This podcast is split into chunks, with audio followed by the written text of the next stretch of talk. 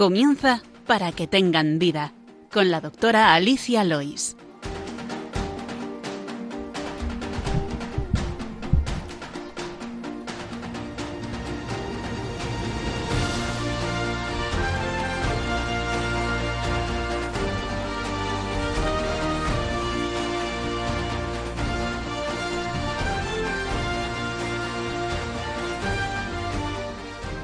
Muy buenos días, queridos oyentes de Radio María. Gracias por acompañarnos en esta próxima hora. Bienvenidos al programa Para que tengan vida, dedicado a la medicina. Les habla Alicia Lois y en el control me acompaña José Luis Lois. Buenos días, José Luis. Hola, buenos días, Alicia. En el estudio eh, me, me acompaña de nuevo la doctora Leila Hernández, médico de familia igual que yo. Buenos días, Leila. Muy buenos días. Y hoy también tenemos una invitada especial que es Clara Martínez, que nos va a ayudar un poquito también con los audios. Buenos días, Clara. Buenos días. Como estamos de vacaciones, pues aprovechamos el veranito. Eh, muy buenos días a todos y vamos a hablar un poquito del el sumario que nos va a acompañar en el programa de hoy.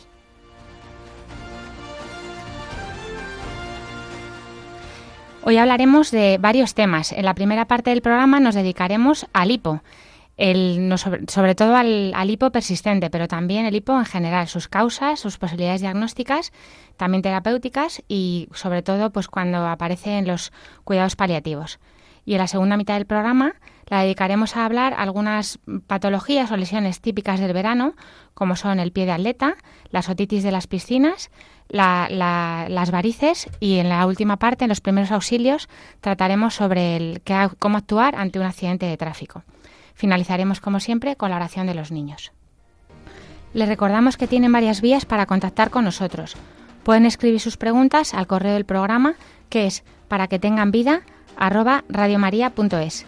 También pueden escuchar nuestros programas que están colgados en la sección de podcast en la página web de Radio María, así como todos los demás programas.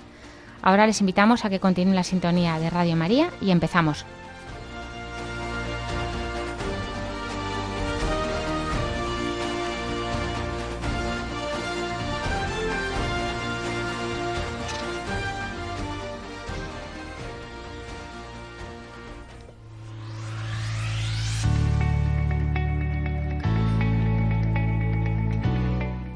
El problema médico de hoy.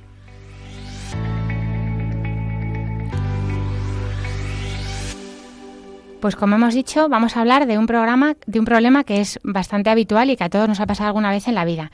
¿Cómo se llama este problema, Clara? El hipo. El hipo, que es un reflejo generado por una serie de contracciones súbitas e involuntarias del diafragma principalmente. Vamos a explicar primero la anatomía del, del diafragma, que es un músculo que, se, que separa el tórax del abdomen. Está, eh, tiene una forma abovedada y se encarga de, de, es el principal músculo encargado de la respiración. ¿Qué pasa en el hipo? Que este músculo que durante la expiración, eh, este músculo se relaja, entonces se, se abomba, se, se, sube hacia arriba, de modo que los, los pulmones, que son como esponjas llenas de aire, se vacían. Y durante la inspiración se contrae el músculo y eh, entonces se aplana y los pulmones, que son esas esponjas llenas de aire, se llenan de aire. En este reflejo eh, circadiano, que es, cíclico, de la inspiración y la expiración del, del, diafragma, que se hace incluso cuando estamos durmiendo, no es consciente, aunque lo podemos hacer también conscientemente, pues eh, se produce la respiración. Pero algunas veces hay una, una contra, contracción súbita e involuntaria del diafragma que produce esto que llamamos el hipo. Esa contracción brusca va seguida del cierre también brusco de la glotis, que la glotis es una parte de la vía respiratoria superior que donde están las, las cuerdas vocales que, hacen que se contraigan bruscamente y produce ese, ese ruido típico del hipo. Que sí, ese... que cuando sale esa, ese aire tan bruscamente hace ese ic, que, que tan frecuente. Que sí. siempre, siempre inevitablemente produce un pequeño sonido. Entonces, después de hablar del diafragma, que es, como decíamos, el, responsable del 75% de la respiración, porque también bueno, intervienen los músculos intercostales y, otra, y los músculos abdominales, pero sobre todo el músculo del diafragma, pues puede producirse esta, este, este hipo, ¿no? este espasmo voluntario. Eh, involuntario. involuntario. perdón. Entonces, nos ha pasado a todos alguna vez y no tiene no suele tener importancia. Sí, de hecho, bueno, sabrán nuestros oyentes que es algo muy común, que lo que decía, a veces es hasta gracioso, ¿no? Cuando alguien está con el hipo Y bueno, se, se dice que hay muchísimos métodos para intentar quitar el hipo. Si, pues, como el susto, beber agua del lado contrario, hay un montón de remedios caseros que, tienen que tienen eh, origen en la, en la fisiología del hipo. Sí. Porque el hipo eh, se, se produce también por una estimulación del nervio frénico anómala, que es el nervio que lo, que lo inerva, y eh, pero también sabemos que hay ciertas cosas que lo, que lo inhiben, inhiben el, el reflejo de la, del, del, frénico. Exacto, que lo resetean, por decir de una forma, y entonces ya genera que la respiración vuelva a normalizarse sin ese hipo. Claro, por ejemplo, eh, ¿por qué se dice que aguantes la respiración o que respires dentro de una bolsa cerrada mejor de papel? Porque el aumento del CO2, que es el dióxido de carbono, que se produce si, por ejemplo, dejamos de respirar, porque aumenta nuestro CO2 en, en sangre, pues inhibe la, la, el estímulo del, del hipo. También el, lo de beber agua al revés parece que tiene sentido porque se estimula la, la, el paladar blando, el, el, paladar blando que tiene también relación con el hipo o la, la pared posterior de la faringe. Pero vamos, beber agua en general también valdría. Lo que pasa es que, bueno, al beber agua, digamos, del lado, del lado contrario, con el, como inclinando el cuerpo hacia abajo, facilita más todavía porque se toca más el, eh, toca más el agua esa parte, pero vamos, beber agua podría valer, pero en realidad tampoco está claro el origen clarísimo del, del, hipo, con lo cual estos trucos que bueno, que parece que funcionan, pues bueno, so, se pueden probar, pero no siempre pero no siempre dan resultado. Dan resultado. Luego a veces uno se pregunta si es posible prevenir el hipo. Pues dado que no se conoce la causa con certeza, pues la prevención tampoco está, está muy clara. Después de todo, pues difícil de tener algo que no se sabe por qué se está produciendo o que no se puede anticipar, ¿no? Pero es verdad que sí que parece que tiene que ver también, puede tener que ver con el aumento brusco del, del estómago, o sea, una comida muy copiosa sí. o muy gaseosa. Exacto. Entonces hay esas cosas que sí que es verdad que evitan que ese diafragma esté tan irritado. Entonces hay ciertos, bueno, cierta prevención, pues como dices, el comer comidas más pequeñas, eh, no hacer comidas abundantes, evitar las bebidas con gas, evitar el picante, que también es irritante a ese nivel. El alcohol, el tabaco siempre aprovechamos, pero sí. es verdad que como pa parece que puede ser. Y luego también eh, reducir la ansiedad del estrés, porque también estos pueden causar hiperventilación o aspirar demasiado aire. Y como hemos dicho, el, el, la eliminación del CO2 eh, estimularía el hipo y sí. la, el aumento de CO2 lo inhibiría, con lo cual la hiperventilación que se produce en la ansiedad también puede producir el hipo. Ah, es verdad que además la, la, ansiedad también puede dar mayor devolución de aire, con lo cual se estimularía ese estómago que está pegado al, al diafragma. Pero bueno, estos son mm, un poco prevenciones generales para este hipo leve que no, que no tiene mayor importancia y que nos ha pasado a todos. Sí, porque el hipo en general suele ser transitorio, benigno, no importa lo que se haga, pues en segundos o minutos se suele ir tal cual ha venido, tan pronto como viene se puede ir. Pero bueno, hay veces que sí se mantiene en el tiempo y si dura más de 48 horas es lo que calificamos de hipo persistente, que es en el que nos vamos a centrar un poquito más ahora, ¿no? Porque es más incómodo, o sea, es muy incómodo, está reduciendo la calidad de vida, influye en el sueño también, ese hipo, esa alteración de la respiración durante el sueño también influye en el paciente, en su descanso, en la comunicación, en la nutrición y genera también muchísimo más estrés. Y, y, cansancio emocional, es verdad. Sí. Entonces hemos dicho que el hipo se podría, podríamos tener este hipo transitorio agudo que hemos tenido todos, que no precisa un tratamiento más que estas medidas un poco que hemos dicho de aguantar la respiración, beber un vaso de agua, idealmente de un solo trago, o beber, el, como decíamos, con el vaso al revés, o sea, el, el, con el borde más alejado de nuestra boca pero eh, si es persistente que dure más de 48 horas, ya habrá que buscar si hay alguna patología pues gastroesofágica o, de otro tipo que ahora hablaremos. Y luego también puede ser hipos recurrentes, que eh, son con repeticiones frecuentes, con más duración que los transitorios. Hoy el que llamamos hipo intratable, que es de una duración de más de un mes y que es más o menos continuo en ese, en ese tiempo. Y en cualquier caso, pues eh, sobre todo descartar eh, que no sea la punta del iceberg de una patología más severa que la que habrá que valorar otras entidades más, más importantes, ¿no? Entonces, si os parece, vamos a centrarnos en el hipopersistente, porque es verdad que dentro de sus posibles causas, sus posibilidades diagnósticas y al mismo tiempo terapéuticas, eh, queremos también llamar un poquito la atención cuando aparecen personas con una atención paliativa o con un proceso oncológico, porque ahí el hipo se presenta incluso en un 40% de los pacientes y, y, sí que afecta muchísimo más. Sí, a veces estamos más centrados en las personas con cuidados paliativos, en, pues en el dolor, en la disnea, y no le damos mucha importancia a este síntoma que sí que lo pueden tener y que puede ser muy incómodo Sí. porque no les deja descansar y, y muchas veces está infra, infratratado, o sea, Sí. poco, poco tratado. Entonces, aunque es inusual, sí que en algunos casos el hipo pues, puede justificar una visita al médico. ¿no? Si hemos tenido hipo durante al menos 48 horas, sí que recomendamos que se consulte a un profesional sanitario. Y mm, en estos casos de hipo persistente, pues siempre tendremos que evaluar si hay alguna causa más grave para poder investigar si hay alguna otra patología. Si es un, un hipo de, de de eso, de más de 48 horas o incluso menos, pero que esté incomodando mucho la vida del paciente, se puede dar alguna medicación. Tenemos medicaciones Sí. que podemos dar en el centro de salud, pero sobre todo, si es más duradero, pues buscar la causa, ¿no, Leila? Sí, porque las causas, bueno, son numerosas, aunque mayoritariamente son de origen gastrointestinal, porque están eso, influyendo un poco al, al diafragma desde la vía gástrica, ¿no?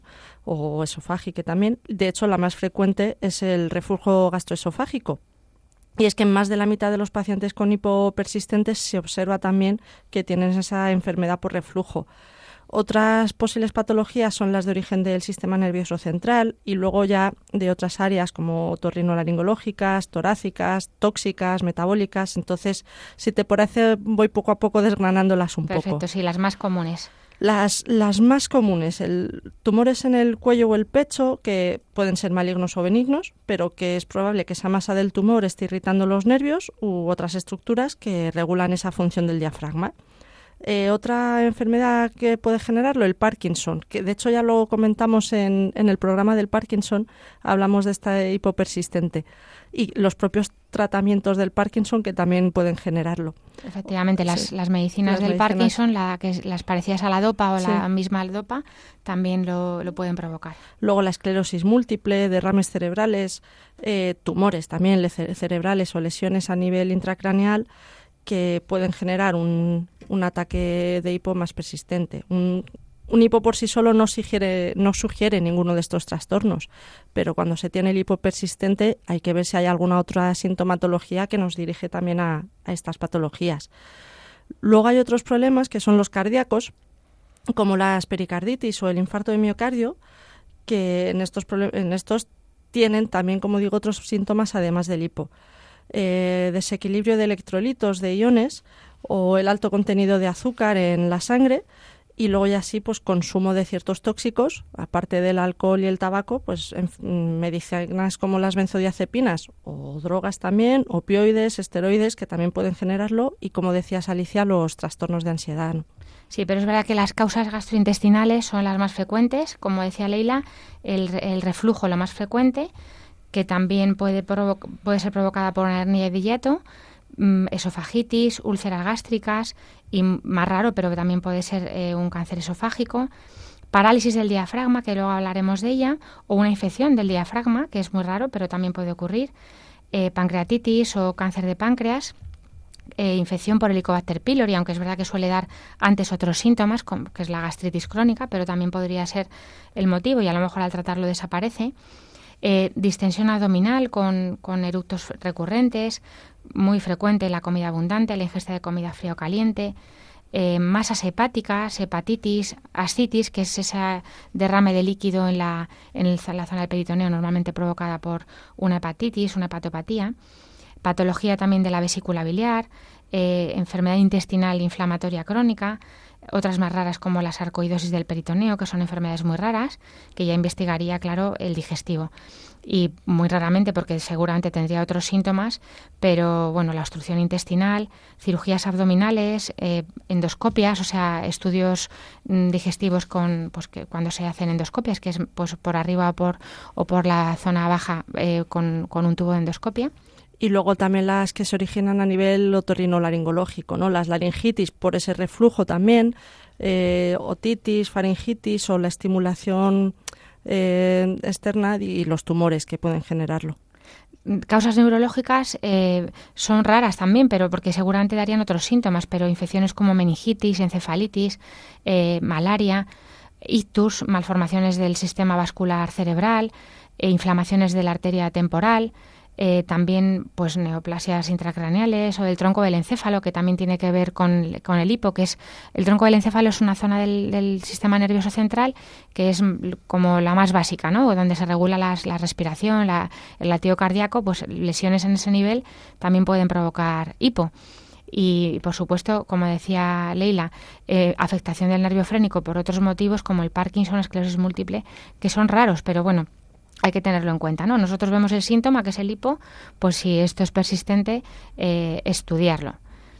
Luego también las de nivel torácico, pues esas cirugías, los traumas, las enfermedades a nivel del mediastino, eh, la tuberculosis, eh, bueno, es verdad que hay muchísimas patologías, entonces para no alargarnos mucho, eh, decir simplemente las últimas que no entran en ninguno de estos cajones, que son pues el embarazo, que también genera a veces un, hipo más persistente, o infecciones por virus como el de la gripe, el VIH o bueno, tumores ginecológicos que también pueden afectar a este nivel. Hay que pensar en las causas eh, psicológicas, como la ansiedad, principalmente cuando el hipo cede durante el sueño, porque en otros no cedería.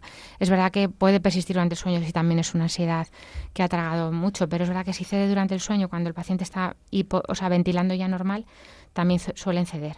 Y luego, bueno, las intervenciones quirúrgicas que con la anestesia, con la intubación también pueden hacer cierta irritación y generar ese, ese hipo. Pero si quieres, Alicia, nos cuentas un poquito cómo realizamos ese diagnóstico. Bueno, normalmente empezamos siempre con la historia clínica detallada por ver eh, pues que, cuando le aparece, qué síntomas tiene, si se acompaña de otras patologías. Eh, cuestionamos las características del hipo, la frecuencia, cuánto dura, si se relaciona con comidas o no, qué medicamento está tomando el paciente. Siempre que un paciente tiene medicación, hay que ver que no le esté produciendo daño, que llamamos en medicina eh, la iatrogenia, ¿no? Porque muchas veces eh, pues eh, arreglamos una cosa, pero pero empeoramos otra y, en este caso pues algunos efectos secundarios de fármacos puede ser el hipo. También considerar si hay alguna patología previa, claro, si el paciente fuma, si tiene hernia de si, si, hay algún problema de alcohol, cirugías recientes, procesos infecciosos, por supuesto, y lo más importante, cáncer, ¿no? Hay que, hay, que, hay que, por supuesto, explorar después.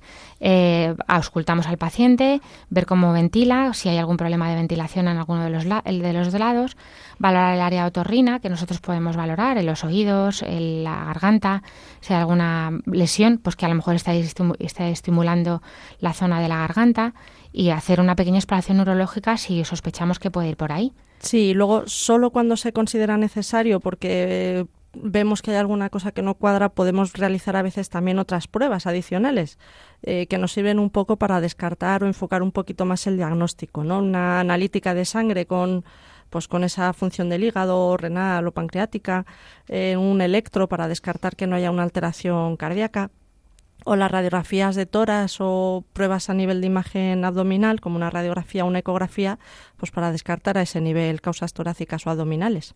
Eso es, eso lo dejaríamos al médico, eh, pero vamos, siempre estamos hablando, hay que no perderlo de vista, de hipo persistente cuando lleva más de 48 horas o incluso más, como hemos dicho, el, el, intratable más de un mes, pues habría que hacer el estudio. Normalmente, si no, los hipos se resuelven solos con medidas muy sencillas y no hay que hacer ninguna intervención. Sí, porque el que dura minutos es que entre que pides la cita y vas al médico no, se desde te luego. Si dura más de 48 horas y efectivamente el paciente no puede dormir, se, se le puede dar alguna medicación, que ahora vamos a hablar. ¿Cuál es el manejo terapéutico en consulta, Leila? Pues si se descubre la causa, el abordaje es dirigirse directamente hacia ella, ¿no? Lógicamente, si no se conoce la causa, como puede ocurrir en un principio, pues las primeras medidas que tomamos es para intentar inhibir ese reflejo del hipo y poder, se pueden ensayar diversas eh, medidas terapéuticas, tanto farmacológicas como no farmacológicas. Entre las no farmacológicas son principalmente pues esa serie de remedios populares y de maniobras terapéuticas que sí que solucionan en fondo una base fisiológica. La apnea forzada, que es lo de aguantar la respiración, o respirar lentamente en la bolsa de papel, como decías, mejor bolsas eh, de, papel porque las de plástico pues tienen el riesgo de adherirse a las fosas nasales. Entonces, así se aumenta la concentración del CO2 que se ha comprobado que puede inhibir el hipo y se ha ensayado de hecho con mascarillas convencionales de gas con una mezcla de, de CO2 un poco más alta que la que hay. en el ambiente. Luego en pacientes también se puede hacer la estimulación vagal, que es lo que llamamos la hipertonía parasimpática, bebiendo agua repetidamente, realizando gargarismos o tragando pan seco tostado, hielo picado o azúcar granulado, que va a estimular ese fondo del ala orofaringe y al igual que traccionar la lengua o frotar la, la úvula con un bastoncillo, un catéter plástico. La úvula, que es la campanilla. Eso es, la, la campanilla, sí. Conocida. Eh, porque ahí exactamente inhibiríamos ese reflejo que habíamos dicho que puede producir. El nervio vago es eh, el nervio, digamos, que se tiene durante cuando estamos más relajados, cuando estamos más dormidos, cuando vamos a orinar, cuando comemos. Entonces, el contrario al nervio vago sería el nervio, el, sistema simpático, que es el que está más estimulado cuando se produce ese, esa contracción del hipo. Entonces, al estimular el nervio vago, engañamos un poquito al organismo eh, con el contrario, con el contrario del que estimula el simpático. De hecho, el, susto lo que hace es eso, es estimular el nervio y, despistar el, vago. ¿no? Luego también podemos, en algunos casos, realizar una presión digital sobre los globos oculares o sobre los nervios frénicos que se sitúan por detrás de, de las articulaciones esternoclaviculares y también se ha descrito perdón, el masaje rectal digital, que se han publicado artículos en la literatura anglosajona sobre el uso con éxito de la acupuntura tradicional también en, tratamiento del hipopersistente. El susto, lo que decías, es que estimula el nervio simpático y, despista el vago.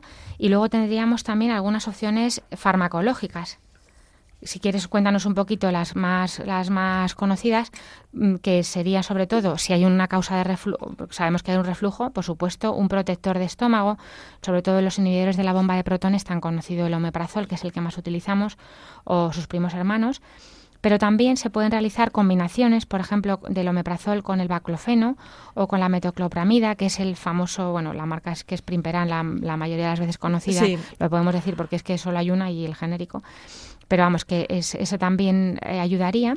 Sí, luego, bueno, previamente a la administración de cualquiera, de cualquiera de los fármacos siempre tendremos que ver las interacciones o contraindicaciones ¿no? y precauciones que tener. Claro, si lo puede tomar o no. o alergias previas. Eso es, pero el único que está aprobado por la FDA, o sea, por la... La americana, la, americana, de, esa farmacología, exacto, de americana de asociación. el único que está aprobado para el hipo es la corpromacina que si no cede en tres días se recomienda cambiar el fármaco. ¿no? Entonces, con el baclofeno también, desde hace más de tres décadas se han obtenido resultados, incluso en niños, pero no son todavía concluyentes y, y por eso no hay una evidencia tan clara ¿no? con este medicamento pero que sí se ha visto con un amplio uso, con un buen rango de seguridad, entonces también se puede dar en el tratamiento inicial de choque o junto con la clorpromacina. El acofeno, de hecho, se puede usar porque eh, estimula esta, reduce la actividad del centro del hipo y, se piensa que igual que la metoclopramida, el primperan, el aloperidol o el ácido valproico, que es un antiepiléptico, que también se utilizan en el hipo persistente, pues actúan al mismo nivel, así en el, sobre el sistema GABAérgico, bueno, es igual que es el que puede relajar este centro del hipo.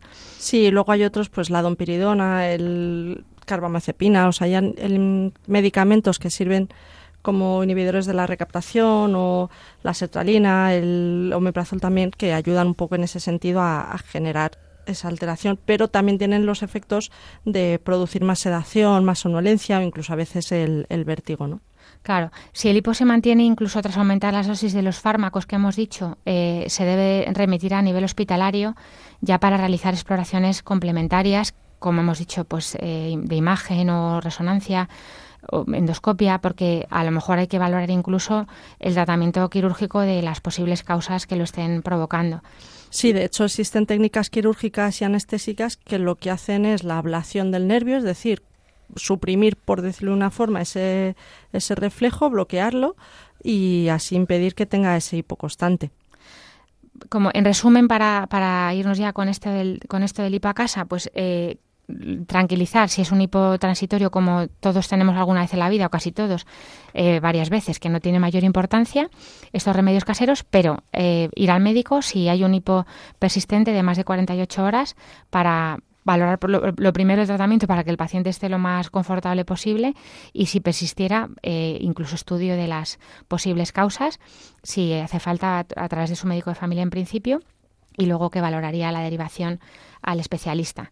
Ya para acabar con el, con el tema del hipo y del diafragma, que es el músculo que en este caso, como hemos dicho al principio, se está contrayendo, eh, podemos hablar de otra patología, que es otras patologías un poquito raras, pero que serían la fatiga diafragmática, que bueno pues igual que los otros músculos se pueden se pueden fatigar sobre todo músculos que tienen una actividad continua porque durante toda nuestra vida el diafragma no deja de moverse pues puede fatigarse, igual que se puede fatigar pues el músculo del miocardio, que es el del corazón. Pues puede presentar fatigas de forma fisiológica y reversible con el reposo cuando, pues eso, durante un tiempo prolongado pues se ha forzado la contracción, ¿no? Durante la expiración que exceda el, pues lo, lo, lo fisiológico, lo natural. Sí, por ejemplo, se puede ver en sujetos eh, que están respirando con dispositivos con una elevada resistencia inspiratoria o ha sido estudiada en los pacientes con, con EPOC, con la enfermedad pulmonar obstructiva crónica. Y esos cambios producidos en la ventilación o en la mecánica ventilatoria reducen su reserva, facilitan la posibilidad de la presencia de esta fatiga que debe diferenciarse de la debilidad muscular, que es una condición patológica caracterizada por el deterioro funcional no reversible con el reposo del músculo. Eso es. También puede haber contracciones del diafragma, son muy raras, pero a lo mejor incluso a veces necesitan eh, tratamiento con fisioterapia, porque igual que se puede contraer el gemelo o se puede contraer un, el trapecio del cuello, que es muy frecuente, pues el músculo del diafragma, que es más raro, yo he conocido a alguna paciente que ha tenido una, una contractura del diafragma y ha necesitado tratamiento pues con ejercicios hipopresivos y con, y con fisioterapia, fisioterapia, que a veces no es muy fácil si el paciente no está muy delgado, pero se podría trabajar también.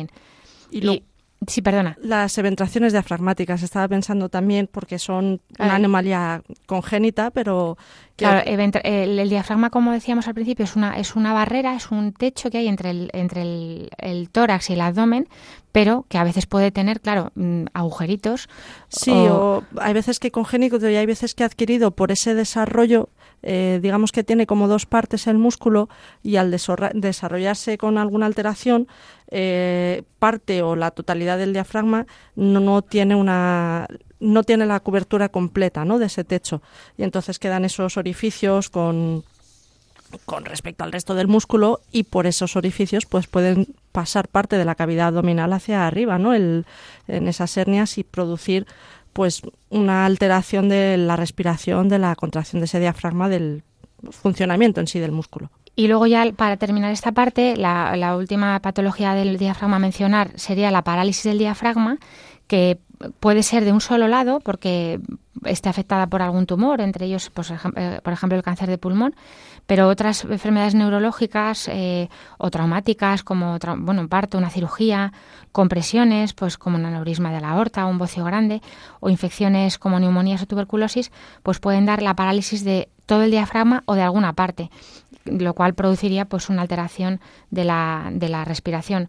Causas más frecuentes de parálisis de los dos lados del diafragma serían enfermedades de la médula espinal como la esclerosis lateral amiotrófica, la famosa ELA, la poliomielitis, que ya es más rara porque tenemos la vacuna, pero todavía hay algunos pacientes que la tuvieron hace años, siringomelia, que es una alteración de la, de la médula espinal, neuropatías periféricas como la enfermedad de Guillain-Barré, la difteria, el alcoholismo que puede dar una neuropatía periférica, traumatismos en la médula y las enfermedades musculares como distrofias miotónicas o mm, bueno, miopatías como la polimiositis, que son también enfermedades que llevan los reumatólogos, pero que podrían dar afectación de muchos músculos, incluido el diafragma. De hecho, eh, pues bueno, yo he tenido las- conocido pacientes, por ejemplo, con ELA, con la esclerosis lateral amiotrófica, que bueno, pues muchas veces la causa de la muerte al final es la parálisis del diafragma porque impide la respiración, es lo que acaba eh, deteriorando más al paciente porque es lo que lo que necesita.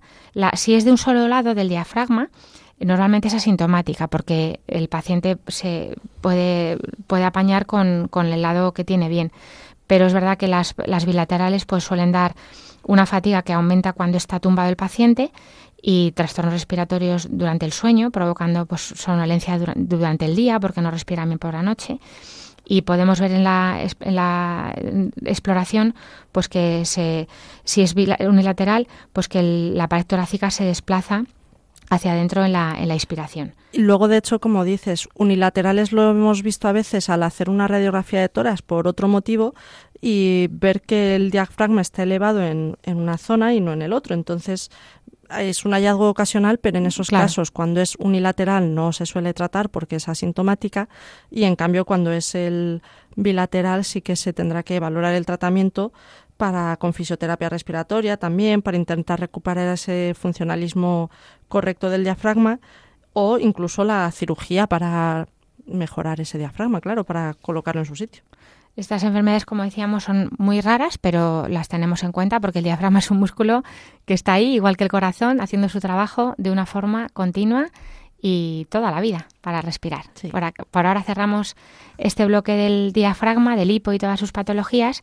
Y como estamos en el mes de agosto, que hemos tenido la JMJ de Lisboa, pues vamos a hacer una pequeña paradita con nuestro el himno que hemos escuchado en estas jornadas.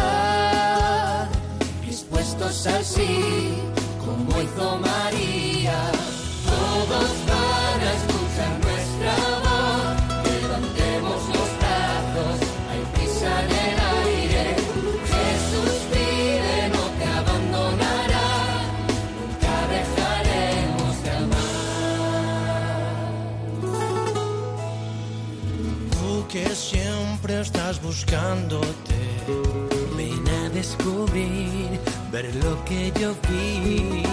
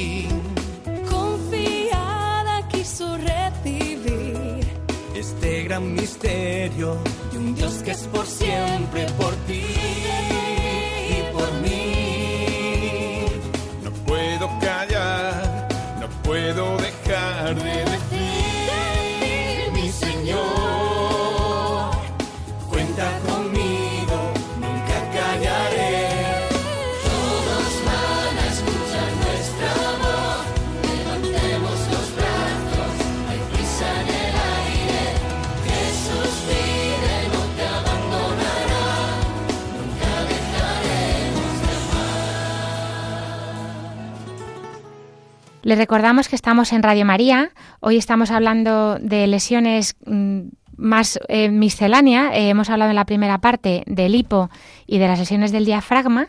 Y ahora en la segunda parte vamos a hablar de patologías típicas del verano, que no nos van a dar para un programa, pero sí para mencionar ahora brevemente. Me acompaña la doctora Leila Hernández, médico de familia igual que yo, y también está aquí en el estudio Clara Martínez. Hola Clara otra vez Hola. que ahora nos va a dar las entradillas de cada patología.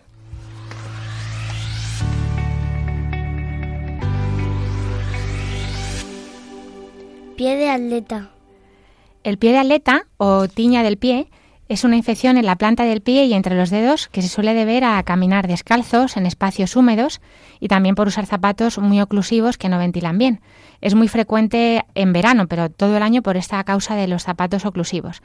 Es una infección que se debe a hongos de la piel, hongos que llamamos dermatofitos. Por ello, sí, la prevención es muy sencilla. Secar muy bien el pie, eh, la zona entre los dedos, evitar caminar descalzos, principalmente pues en piscinas, donde están también muchos esos hongos. Eh, usar esos zapatos no oclusivos que ventilen para no aumentar la humedad. Y lo que vemos cuando alguien padece el pie de atleta, pues es una descamación blanquecina, un picor, grietas. Entonces, como decía Alicia, la infección se debe a, a esos hongos dermatofitos y por ende el tratamiento es una crema o unos polvos antifúngicos, además de las medidas de prevención que comentaba. Sí, o sea, no, de- no por normal que tener el pie como blanquecino o descamado es, nor- es normal, acudir al médico o consultarlo, porque no siempre está el picor tampoco, no Sí, tiene por qué, verdad. no tiene por qué haber picor, pero sí que es verdad que a veces sí que hay mal olor o coge el olor de los zapatos, pues ante ese pie descamado blanquecino, si pica con más motivo, acudimos al médico en esta lesión muy típica del verano.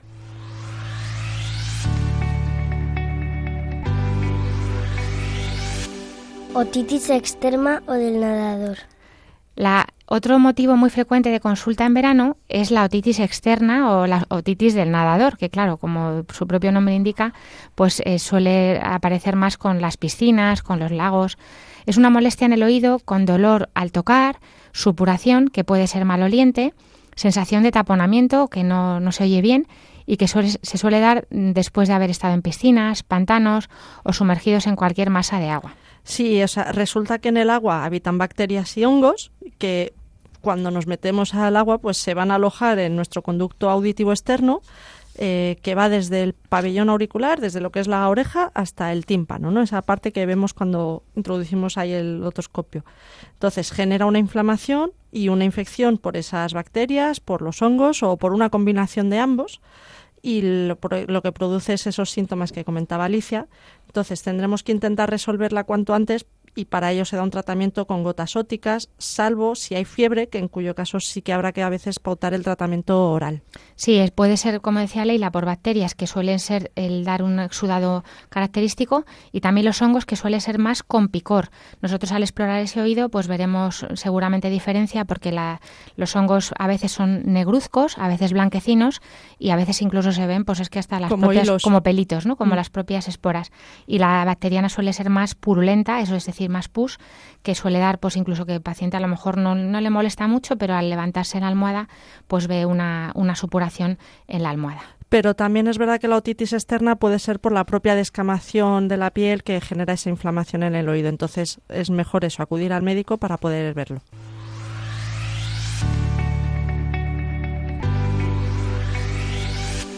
Varices.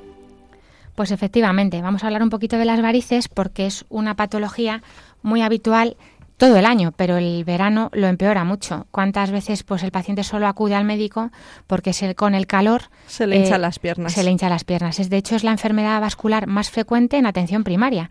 Más de las dos terceras partes de la población, esto es casi un 70%, que acuden al médico de atención primaria por cualquier causa, refieren padecer o haber padecido algún síntoma de insuficiencia venosa crónica, que es esto que produce las conocidas como varices.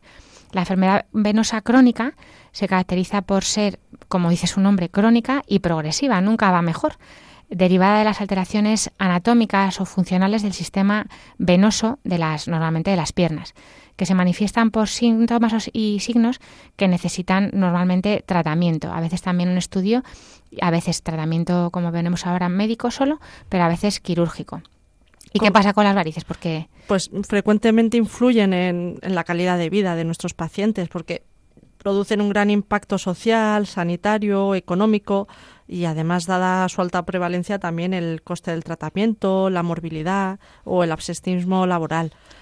Entonces, sí que es cierto que estas varices con ese hinchazón de las piernas eh, genera también como más cansancio, ¿no? En, Sí, que, caminar. que suelen referir normalmente, bueno, es más frecuente en mujeres, pero también lo pueden tener los hombres, eh, pues que cuando llega el calor, eh, normalmente al final del día las piernas se hinchan más, aunque es verdad que en verano incluso todo el día ya pueden Sí. estar hinchadas, pero lo normal, para que nosotros también les vamos a preguntar, es que al final del día, cuando el paciente lleva más horas de, eh, de- De de pie. pie o sentado, no tumbado, pues se van hinchando con, por el- una simple ley de la gravedad. O sea, Exacto, o sea, las venas al fin y al cabo necesitan un poco el- ir contra la gravedad para hacer ese Claro. retorno venoso. Las venas de las piernas van hacia arriba, hacia el corazón, para regresar esa sangre al, al- al- al sistema eh, circulatorio. Entonces, tienen que luchar contra la gravedad. ¿Cómo se ayuda a una vena a, a- a, luchar contra la gravedad? Pues normalmente poniéndolas en alto las piernas. Poniéndolas en alto, pero también, o sea, el tono muscular y unas válvulas que tienen las venas que hacen que la sangre suba pero no baje. O sea, son como unas compuertas, por decirlo así, que eso, cuando la sangre sube, se abren, pero se cierran antes de que consiga bajar de nuevo. ¿Qué pasa en las varices? Que esas válvulas están dadas de sí, están dilatadas, están alteradas, con lo cual ya no funcionan.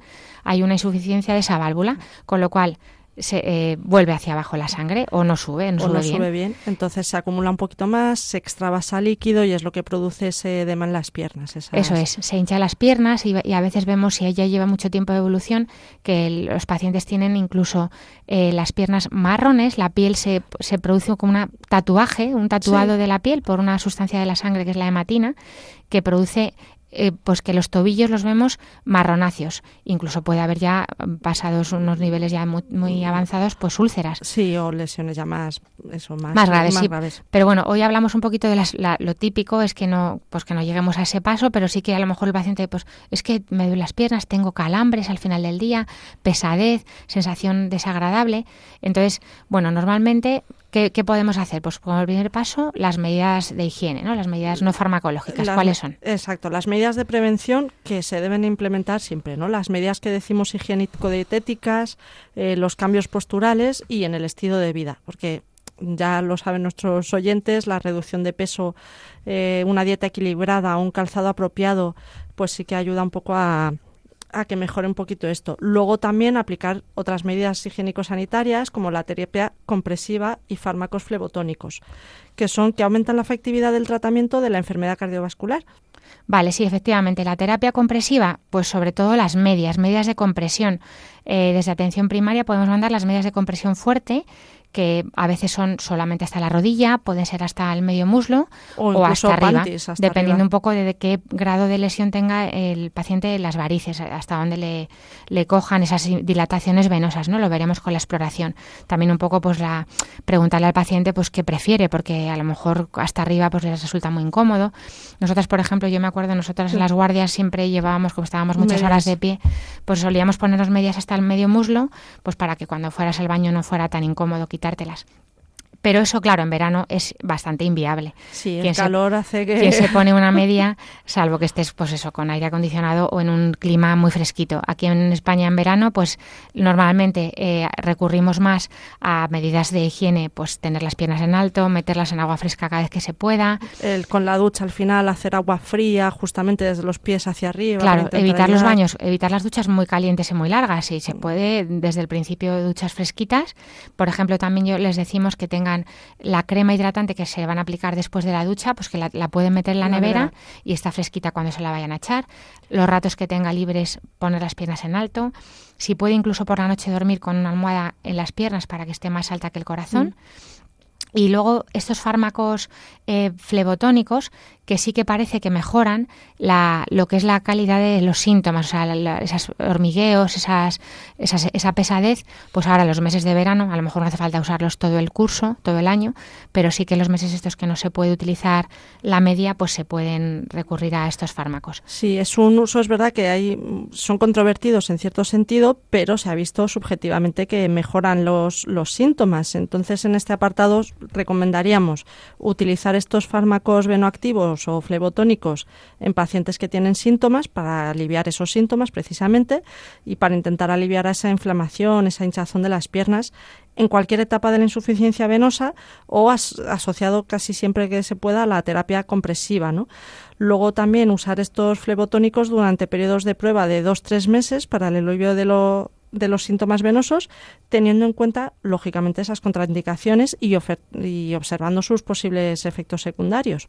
¿Qué podemos hacer también nosotros eh, como pacientes? Pues aumentar el ejercicio que hacemos. Como decíamos, la, el músculo tiene que ver con ese retorno venoso y, por supuesto, perder peso. Siempre estamos con el tema de, no fumar y perder peso, pero es que es verdad que el, aumento de peso hace que el cuerpo necesite más sangre y necesita al final mm, más, más, más, sangre que, que luego tiene que regresar. Entonces, eh, una reducción de peso Y luego también no llevar ropa muy, muy apretada en las ingles, porque esto va a comprimir las venas. Mm. Evitar, eh, claro, un abdomen muy voluminoso también va a producir esa compresión. Claro, en embarazadas, por supuesto, pues también es más frecuente que tengan varices. Porque el, de hecho, las embarazadas se les hinchan precisamente por ello. Claro. el feto está comprimiendo todo lo que son las, las venas de la, de la pelvis. Entonces, eso impide el regreso de la, de la sangre de una forma temporal, por supuesto, que va a remitir casi siempre después del parto. Luego dieta equilibrada también, eh, una dieta pues con alimentos que veamos que no son muy que no, nos aumenta la, la sensación de pesadez y un calzado apropiado tampoco muy apretado que pues que no que no impida eso la, la, compresión de las de las últimas regiones. Y en algunos casos pues si esto todo esto no ha funcionado recurrimos a la cirugía pero bueno son en casos bastante más avanzados. Eh, siempre se requerirá valorar el beneficio-riesgo y será realizada pues, por los especialistas en angiología y cirugía vascular para evitar consecuencias graves tanto por las complicaciones como por recidivas y siempre se elegirá la técnica adecuada pues entre varias que conocen ya mejor los vasculares. Claro, no es verdad que no, no invitamos a que, o sea, que se, se opere con, con frivolidad, ¿no? Que se opere siempre en casos muy seleccionados porque es verdad que al final estamos quitando o quemando, porque se puede hacer como por congelación, esclerotizando por láser, pero estamos quemando una vena. Entonces, salvo que esa vena realmente esté mal, algo siempre hará mm, de retorno. venoso. Si tú quitas una cañería de las que te llevan las, las aguas hacia sus hacia sus lugar, pues al final tienen que volver por otro sitio. Exacto, es lo que voy a decir. Esto es como cortar una tubería, pero no generamos una nueva tubería tan fácilmente. Entonces tenemos que valorar mucho ese beneficio riesgo. Claro, normalmente se operan venas que son muy muy muy varicosas, muy muy mm, sinuosas, que tienen bultos, que ya son dolorosas incluso, que tienen riesgo de pues con un pequeño golpe lesionarse o que a veces se han inflamado ya con flebitis. Que generan más úlceras, exacto. Efectivamente, pero vamos, hay que recurrir a la cirugía en casos muy concretos y ahí pues sería el cirujano vascular con pues una selección bastante, vamos, bastante meditada, no alegremente. Y luego eh, también decir que, que esto normalmente, normalmente afecta a, los, a las dos piernas.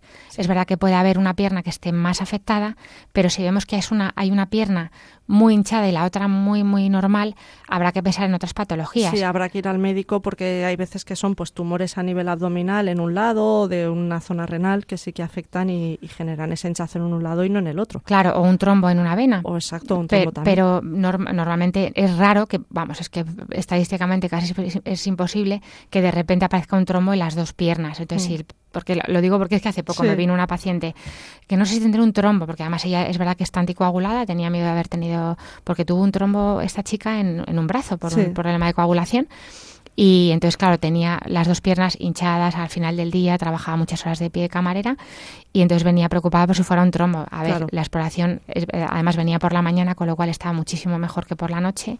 En ese momento no tenía hinchazón y además no tenía signos de trombosis. Eran las dos piernas, mejoraba con el descanso nocturno, o sea que también tranquilizar, que las varices es muy frecuente, muchísimo más que los trombos, gracias a Dios y que es una patología muy habitual, que normalmente empeora en verano, pero que el paciente observe que si normalmente mejora al final con, el, con, el, descanso nocturno, eh, y solamente tiene esos síntomas de pesadez, hinchazón y incluso se ven venas, pero también hemos de decir, no siempre se ven las venas. Eh, puede haber varices y que no se vean varices en la piel, ni varículas, ni lesiones de pigmentación, sino que simplemente el paciente está, está hinchado al final del día, ¿no? Con esta bipedestación.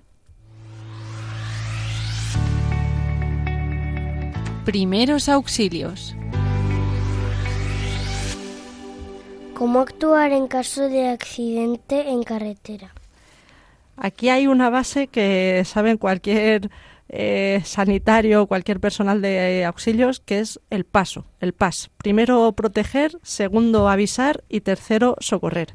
O sea, son las iniciales porque, porque es lo más importante ante cualquier accidente. Sí, vamos a hablar de esto hoy porque efectivamente muchos ya se aproxima al final de las vacaciones. Estamos a finales de agosto y bueno, pues muchos van a, van, van a volver a sus hogares y es verdad que es una causa de mortalidad muy importante. Por eso queríamos un poquito a ver cómo actuar si ya por desgracia ha ocurrido el accidente, ¿no? Nos proponía Leila Exacto. esta, esta, esta, este problema. Tanto si nos ha ocurrido a nosotros como si vemos un accidente en carretera, eh, que bueno, espero lo primero eso, conduzcan con cuidado, con precauciones, Eso eh, es, sin despiertos, sin prisa. Más y- vale un, un minuto en la vida que la vida en un minuto. Sí, Entonces, ¿a qué te refieres, Leila, con esto de proteger? exacto. Proteger, proteger, proteger y proteger es la base. Mm, Protegerse a uno mismo, de con ponerse el chaleco, protegerse en cuanto a no mm, pararse en mitad de la carretera si vemos un accidente. Proteger con el lugar con las señalizaciones, que gracias a Dios tenemos muchas formas de avisar con los triángulos, con la eh, nueva luz que pone la DGT precisamente para poder señalizar estos accidentes en carretera. Eh, proteger el coche, eh, meterlo en el alcén y cuando hay un accidente que acabamos de sufrir nosotros, lógicamente el coche no lo vamos a poder mover, pero si hemos visto un accidente delante de nosotros, el coche lo tenemos que poner un poquito más atrás para intentar evitar que haya un nuevo accidente cuando alguien llega al coche accidentado.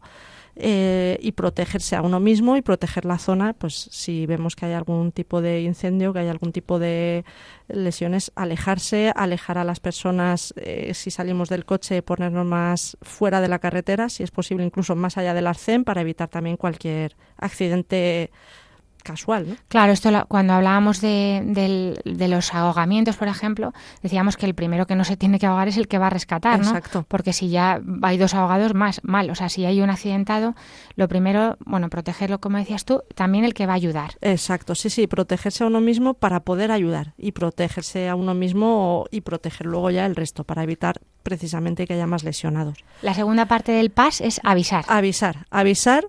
Tenemos el teléfono internacional, el 112, que en Europa sirve en cualquier sitio para que pueda acudir la policía, la ambulancia, los bomberos, lo que sea necesario, ¿no? Se les comunica lo que ha sucedido y, y se avisa Sí, la es situación. importante saber dónde se encuentra uno para poderles Eso decir es. cómo poder llegar. Si pode- sabemos más o menos el punto kilométrico, la provincia, la carretera, lo, lo que tengamos, nos lo van a preguntar Claro, efectivamente. qué para pueblos hemos pasado por ahí para Eso es.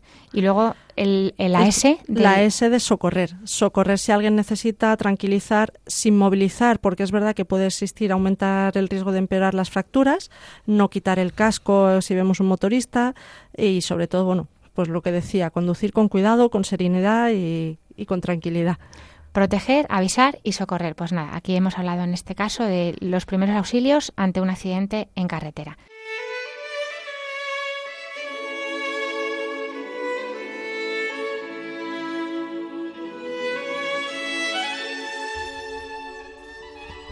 Como siempre, acabamos con la oración de los niños. Hoy nos la mandan seis hermanos que el pasado junio tuvieron a su séptimo hermanito, Juan. Enhorabuena familia. Ellos son Inés, Clara, Elena, María, Jaime y Ana.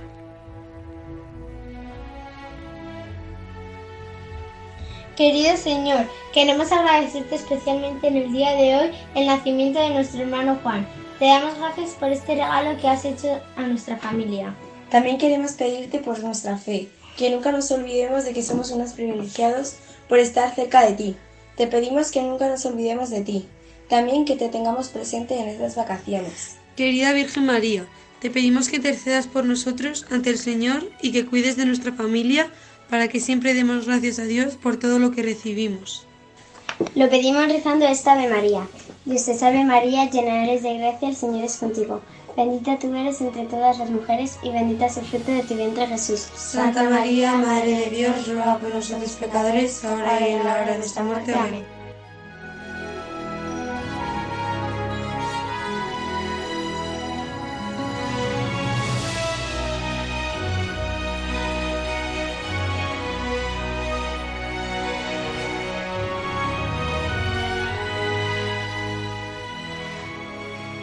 Pues muchas gracias por vuestra oración, familia. De verdad, enhorabuena. Y esto le pedimos a la Virgen, sobre todo, que nunca nos separemos de Él. Pues hasta aquí nuestro, el programa de hoy. Nos despedimos no sin antes recordarles que pueden escribir sus preguntas al correo del programa, que es para que tengan vida radiomaria.es. También nos pueden escribir una carta a Paseo de Lanceros 2, primera planta, 28024 de Madrid, ponen para que tengan vida.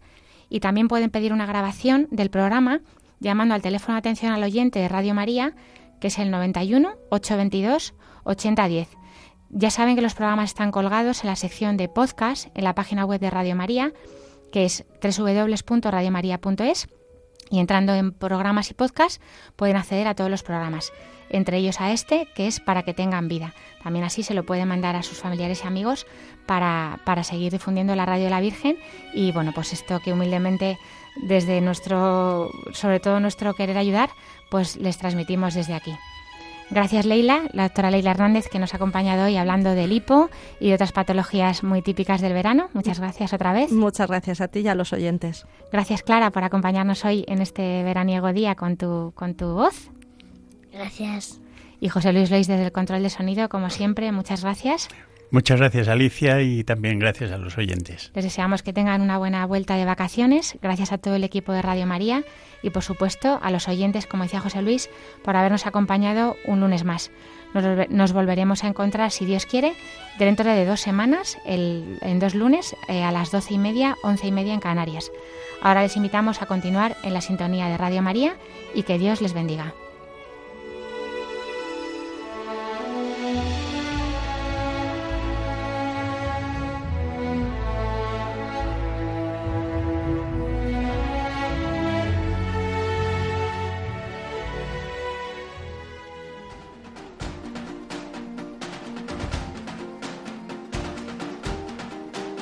Así concluye Para que tengan vida con la doctora Alicia Lois.